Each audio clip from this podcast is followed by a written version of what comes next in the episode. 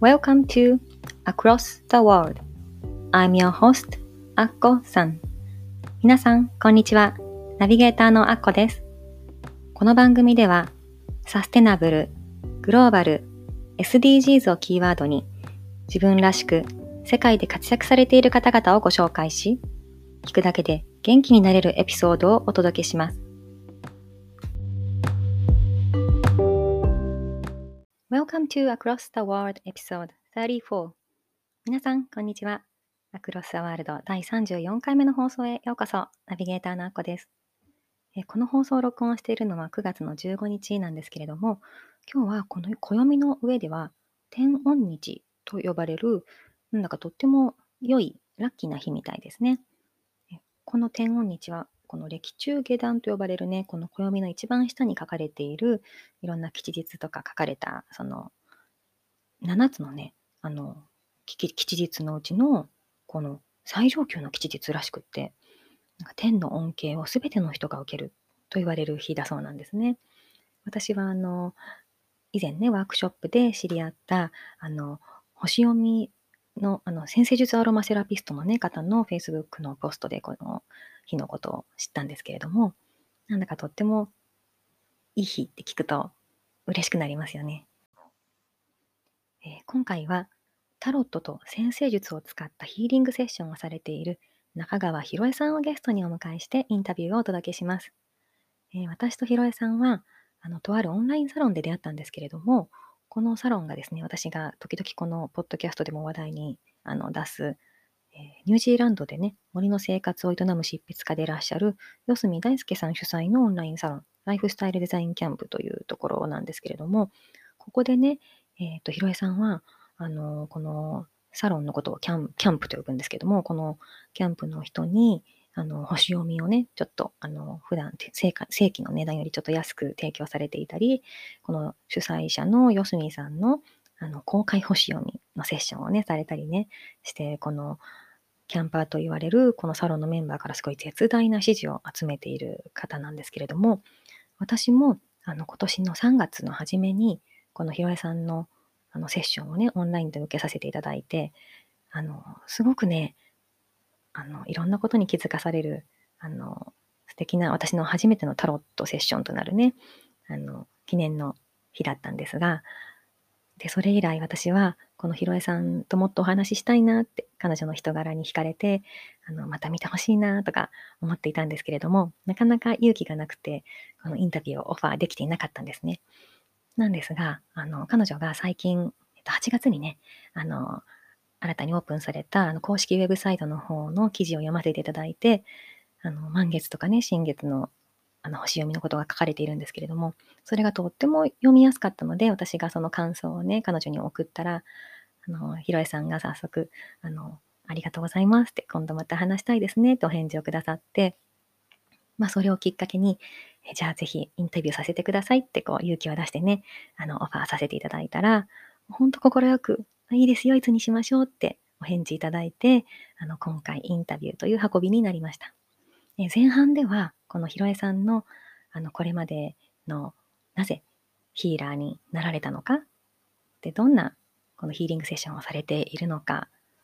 彼女がこのヒーリングをする中で大切にしていること、そんなことを伺いました。えー、後半ではね、このもうすぐやってくるこの秋分の日という節目について、この星の意味とか、その過ごし方などについてもお伺いしてますので、こちらもね、早めにあの皆さんにお届けしたいなと思っています。では、まずは中川博恵さんのプロフィールをご紹介します。中川博恵さんは香川県のご出身。大学進学のため大阪へ移られ、宗教人類学をご専攻されます。哲学科をご卒業後、プロモーターや出版編集者として猛烈に働く日々の中、自分と向かい合う静かな時間を探していらっしゃいました。ちょうどその頃、あるきっかけでクリスタルヒーリングなどのヒーリングの手法を学び始めます。ご結婚後、2005年から占い師として大阪で鑑定を開始。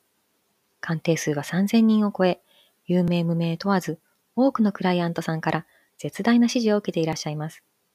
現在、タロットと西洋先生術を用いたヒーリングのセッションを主にオンラインでご提供されています。では、中川博恵さんのインタビューをお楽しみください。どうぞ。皆さん、こんにちは。今日はタロットと先生術を使ったヒーリングセッションをされている中川博恵さんをゲストにお迎えしています。博恵さん、こんにちは。こんにちは。今日はよろしくお願いします。はい、こちらこそよろしくお願いします。あの中川博恵さんとご紹介しましたが、あの、はい、私あのひろぽんさんとね普段呼ばせていただいているので、うん、いいですか？ひろぽんさんで。あもちろんです。はい。ではねそうあの私とひろぽんさんの出会いについてももうお話ししたんですけれども、ね、うん、最初に私がセッションを受けたのが今年の3月でしたよね。うん、そうそうそう。うん、あの時初めて直接ね、お話しさせていただいて、すごく前な感じがしますが、私ね、あの最初にそのひろぽんさんのセッション、あのそのタロットと西洋先生術のセッションだったんですけれども、それを受ける前、あんまりこう占いってそこまで信じてなかったっていうか、実はね、うん、あのそんな高いお金を払って見てもらってこう私の人生のこといろいろ言われてもなんか決めるのは私でしょみたいなうん、そんな感じでちょっと思ってたところがあったんですよね、実は。うん、なんだけども、ひろぽんさんだったら見てほしいなって思って。ああ、嬉しい。すごい、あの、一般にね、出されている価格よりも少し、うん、あのお安く見ていただいて、でもなんかすごい中身が濃くって、うん、あの私それがねタロット初体験だったんですよ。あ、うん、そうなんですね。うん、あのどんなものかも全く知らなかったんですけど、うん、すごい結局なんか私のお話をたくさんしたなと思って。ね。そう、なんかタロットとかってなんか、はい、あなた今これで将来これみたいなポンポンと出されて、うん、その話をされるのかなと思ったら、うん、まずは私の話をたくさん聞いてくださったじゃないですか。うん、そう、そうなんですよ。え、そういうもんなんですか？どうなんだろう。他の受けたことないからよくわからないんですけど。なんかあの多分お告げ的、うん、業界の話をちょっとすると、うんうん、お告げ的にバーッという方もいらっしゃるし、大体鑑定っていう形が多くなるので、その内容を伝えるっていう形になると思うんですけど、私の場合はまずその人の中にやっぱり答えがあるから、で何が知りたいかもご本人分かってないことも多いじゃないですか。だからまずしっかり聞く、で話せる状態になるっていうところ準備みたいなのがいるなと思ってて、それでまず最初に聞いてくださったんですね。私のモヤモヤした感じっていうところから、うん、入りますね。うん、じゃあそのタロットに限らず、すべてそうですか、うん、いろんなヒーリングのされてると思うんですけども、うん、ヒロポンさんのスタイルとして。うん、あの聞きます最初に、うん、あのゆっくりその人がその状態になる、うん、うんようにやっぱり効くし、で体を使ったものとかだとちょっと体ほぐしたりとか、うん、そうですよね。体も心もほぐれるのにちょっと時間かかりますもんね。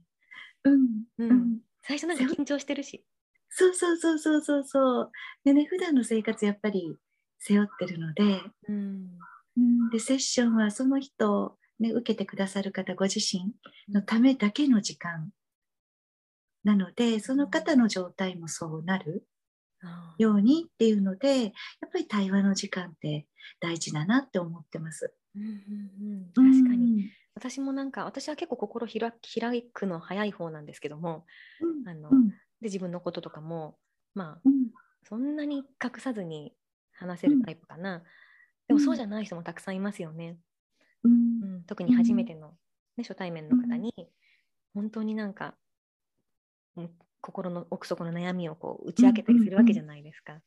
うん、ね、そうだからすごくなんか逆だったらすごい緊張もするやろうなって思います。うん、ね、本当だからその相手がどういう人か、うん、見てくれる人がねによって、うん、多分、話す内容も変わってくるだろうし、うん、うん、それによってやっぱり出て出る結果も変わるかもしれないし、うん、私はすごいその占いっていうかねその何かコーチングセッションでも何でもその人と人のとのやっぱり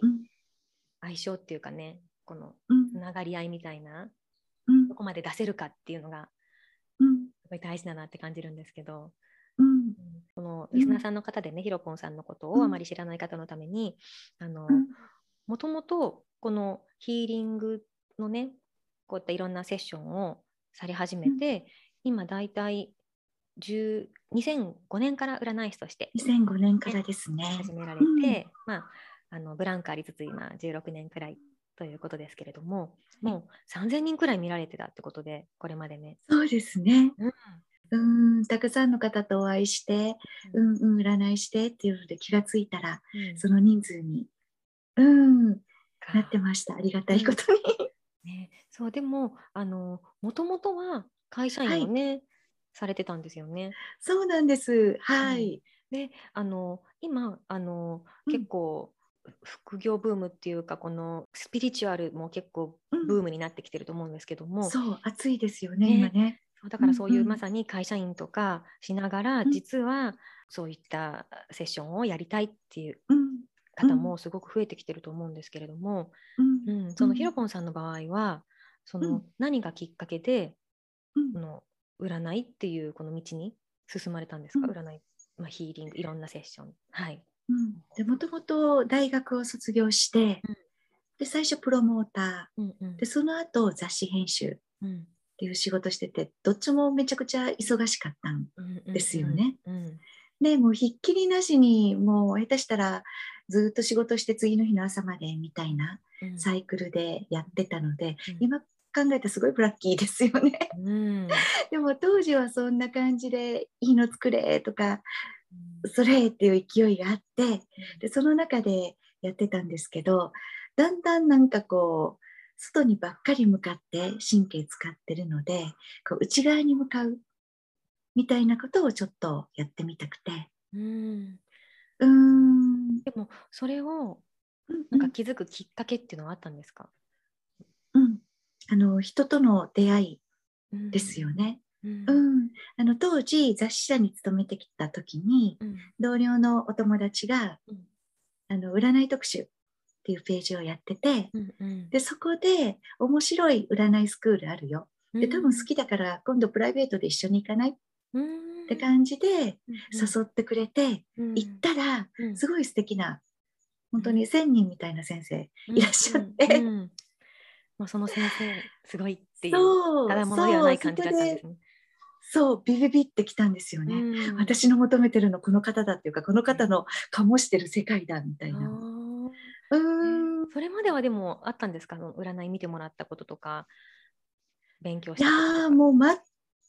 全くないですね。逆に全然占いで何がわかるのって思う,、うんうんうん、体験派で、うんうん、そういうタイプだったのに行ってみて、最初に見てもらってこうなんか感じた。最初はもう何にも見てもらわずにただ行っておしゃべりしてただけなんですよね、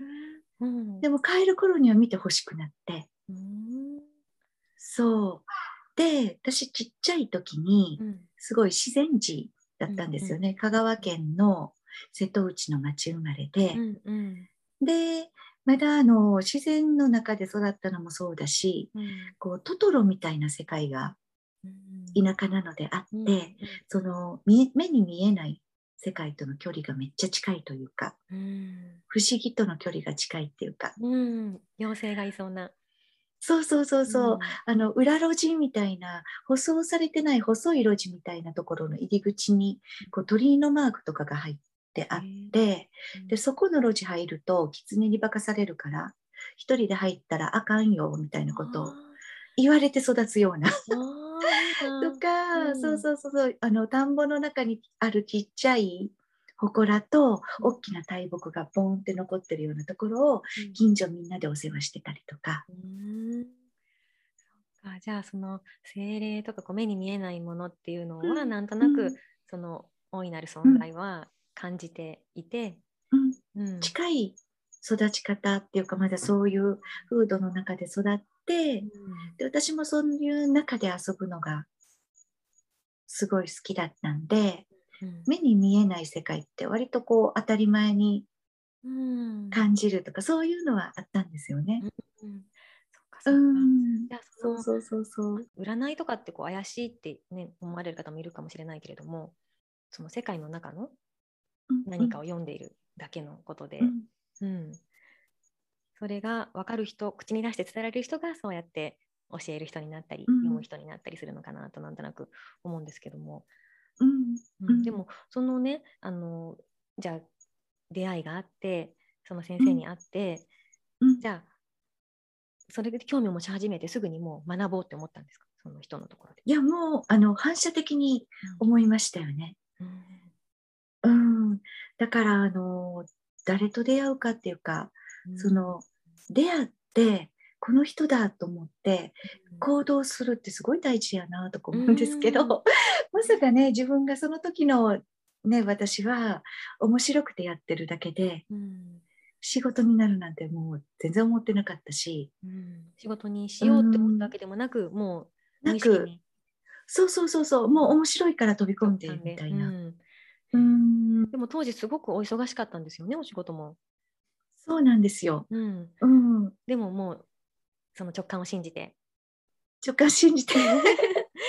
そう飛び込んで学び始めて、うん。うん。うん、そしてでもそれで学んだ後も仕事辞めてじゃあこれやろうってすぐ決断できたんですか、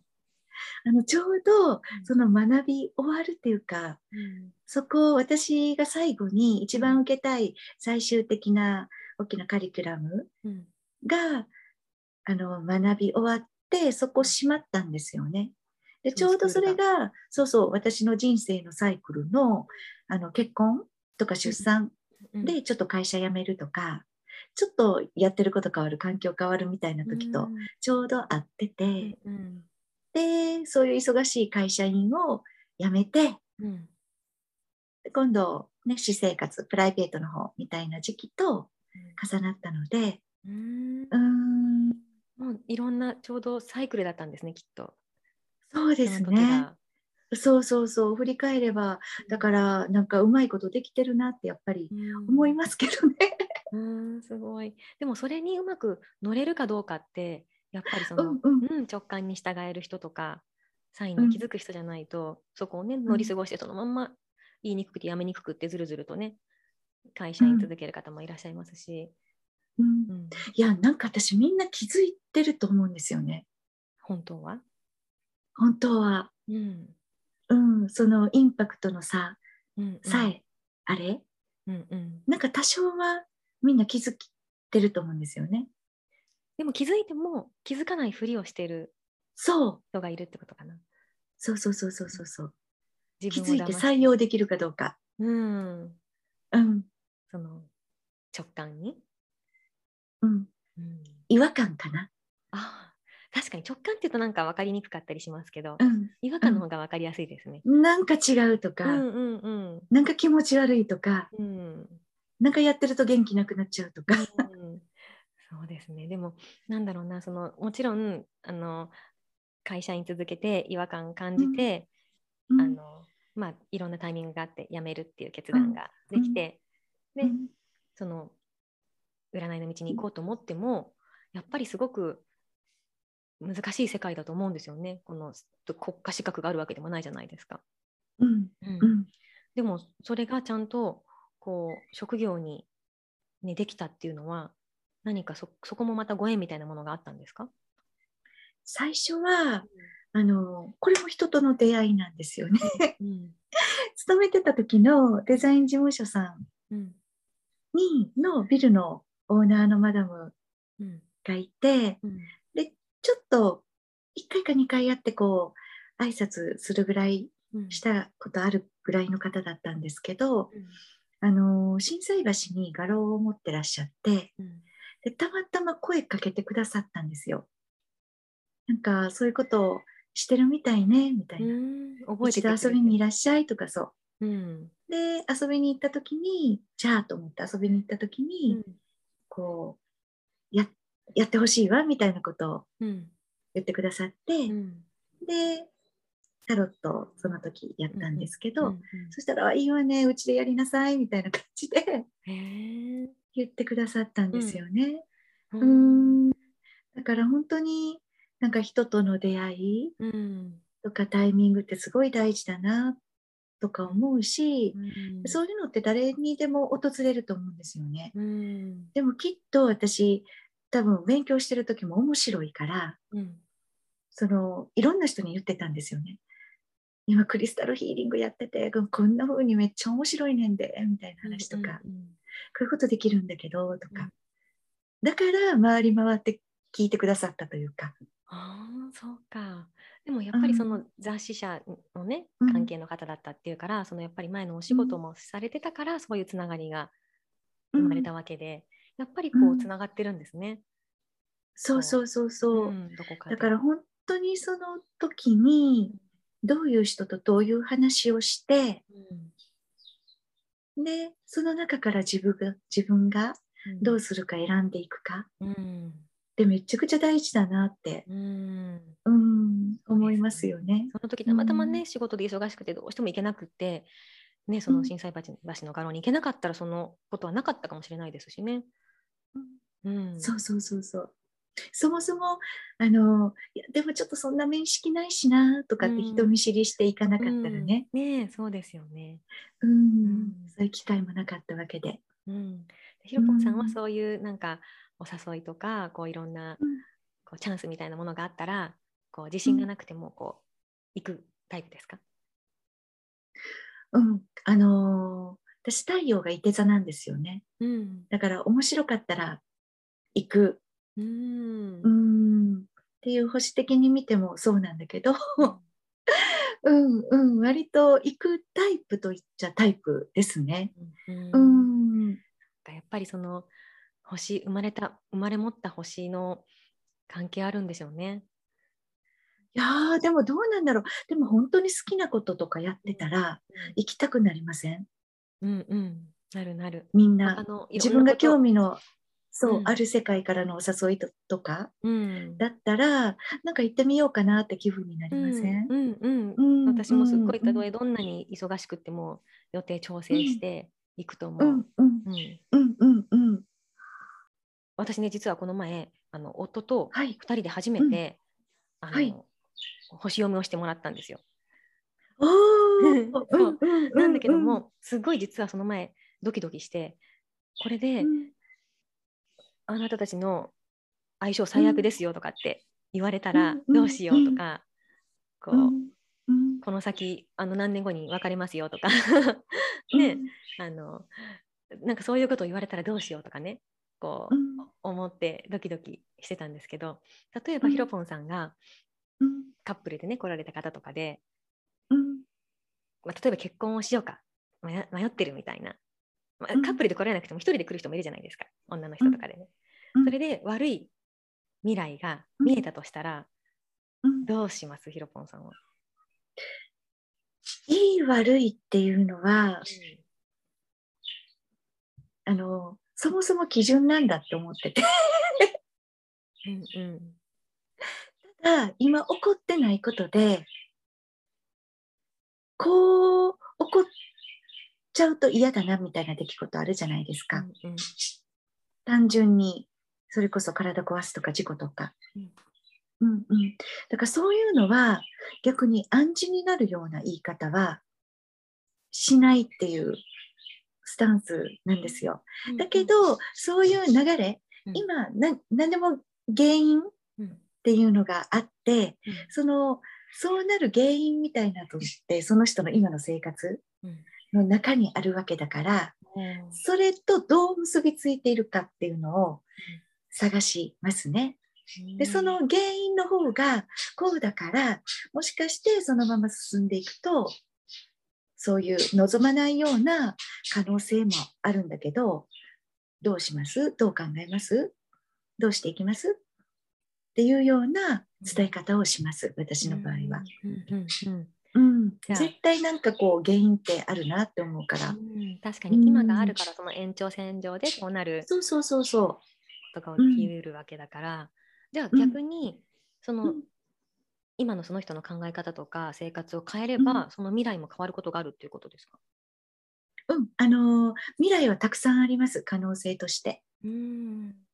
なんか大きいのは決まってると思うんですよ。なんとなく。宿命的な。うん。うん。うん、だけどやっぱり一番大事なのはその人がどういう人生送るっていう舵取り意志みたいなのってその人が持ってて、これはどんな力も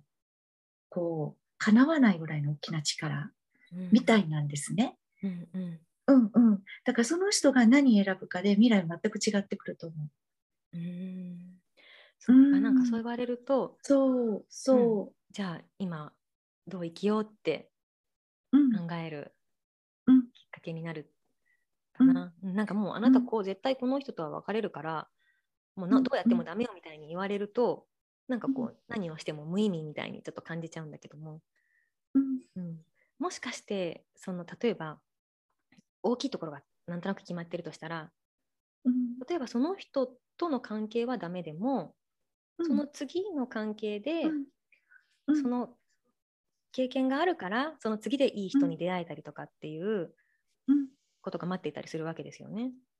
そうそうそう。例えばね、その悪く出たとするでしょ、うんうん相性がね良くない感じで、うんうん、でも原因として、うん、じゃあなんでその人を選んだのかっていうと、うん、そもそもその人そんなに好きじゃないんだけど、頭でねいろいろ考えて、私適齢期だしみたいなね、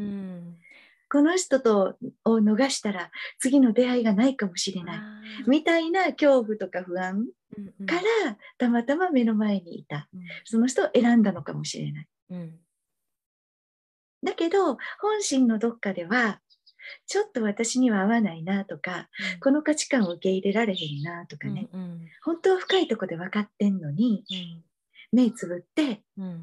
突き進もうとしてる場合とかもあるわけですよ。うんうんうん、それがさっき言ってた原因の方。うん。そうか。じゃああなたはなんでこの人、まあ、結婚する前だとするとねなんでこの人と結婚しようとしてるんですかっていうところをしっかりその人に気づいてもらう。そうそうそうそう、うん、だから価値観がすごく異質、うん、相性としてね、うん、異質なものを持ってるんですけれども、それはなんかこうこういうこれこれこういうことでって説明した後に、気づいてますか？って、それはどうしていくおつもりですか？みたいな。ことをこうヒントを探しながらね、一緒に探していくみたいな。そうかそうか。確かになんか人間こう選択肢が目の前にあ,、あるあったらそれしかないってこう思ったりしますものね。その時は。うん、だけど本当はもっと選択肢はたくさんあったり選択する以前にこう自分の問題だったり、そっか。じゃあそうやってひろぽんさんのあ私のセッションの時もそうだったんですけど、うん、なんか私もこう今思わしくない状況があったりとかしてなんだろうな。焦らなくていいよみたいに言ってくれた記憶があって、うん、うん、すごく私はそれで安心したっていうか、うん、なんかこう大きな私は将来的になんかちゃんと幸せになれるから、こう私自分をごまかさないでこう本当の自分をこう少しずつでも出していくことによって、その幸せな未来につながっていくっていうようななんかそんなメッセージを受け取ったんですよね。ひろぽんさんのセッションを受けて。うん、うん、そう。だからあのたとえたとえねじゃあその悪い未来がひろぽんさんのそのお客さんに見えたとしても一緒に考えてその人が本当はどうしたいかみたいなのを探っていくっていう方に持ってお知らせするっていう感じですか、ひろぽんさんは。うん、あの選ぶ力が大事かなと思ってて、その人が自分で選ぶ力。うん、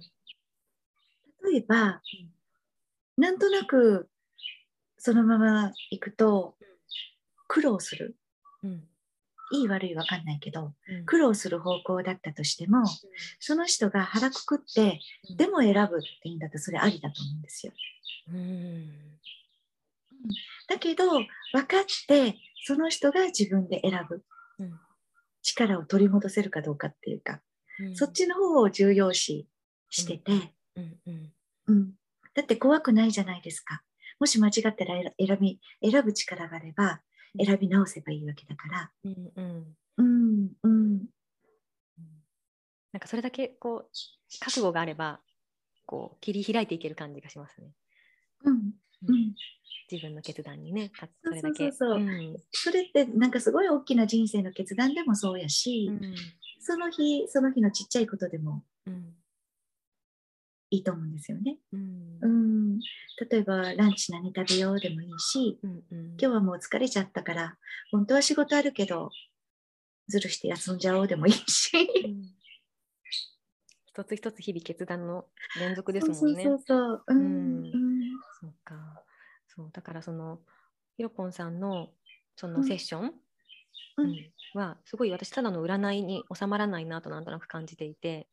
うん、うん、なんだろうなも本来持っているものをまずこう大きなギフトみたいなものに気づかせてもらうっていうかね、うん、うん、そうだからすごい勇気をもらって、うん、うん、なんかまたあの当時のね3月の私とまた変わってるからまた見てほしいなとも思うんですけど、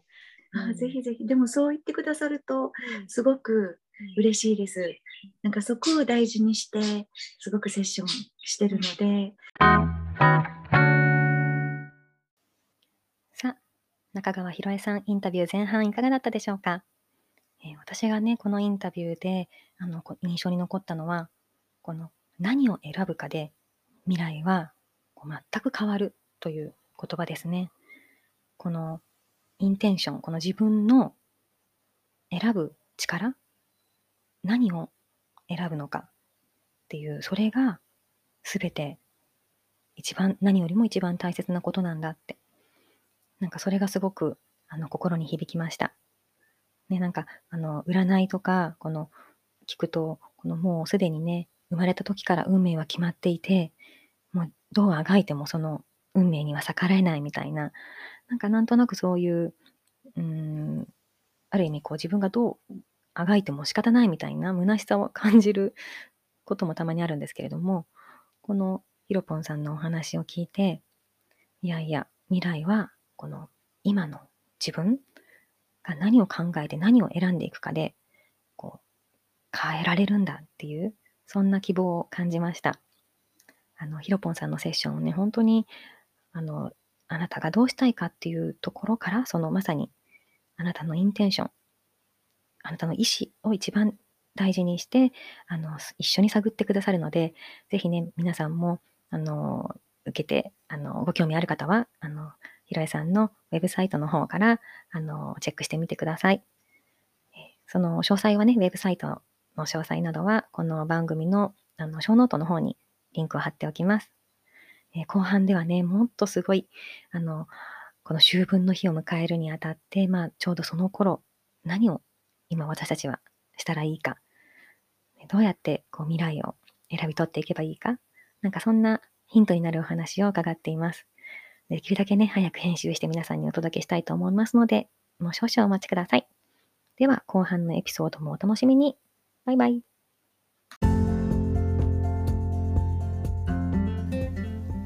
Thank you so much for listening today's episode.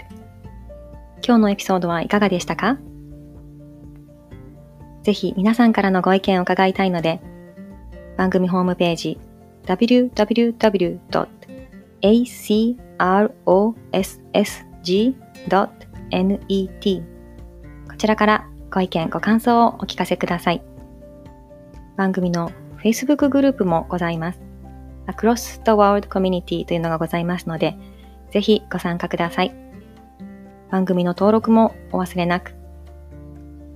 この番組を楽しんでいただけたら、ぜひお友達にもご紹介してくださいね。昨日よりもちょっと誇れる自分に。では、次回もお楽しみに。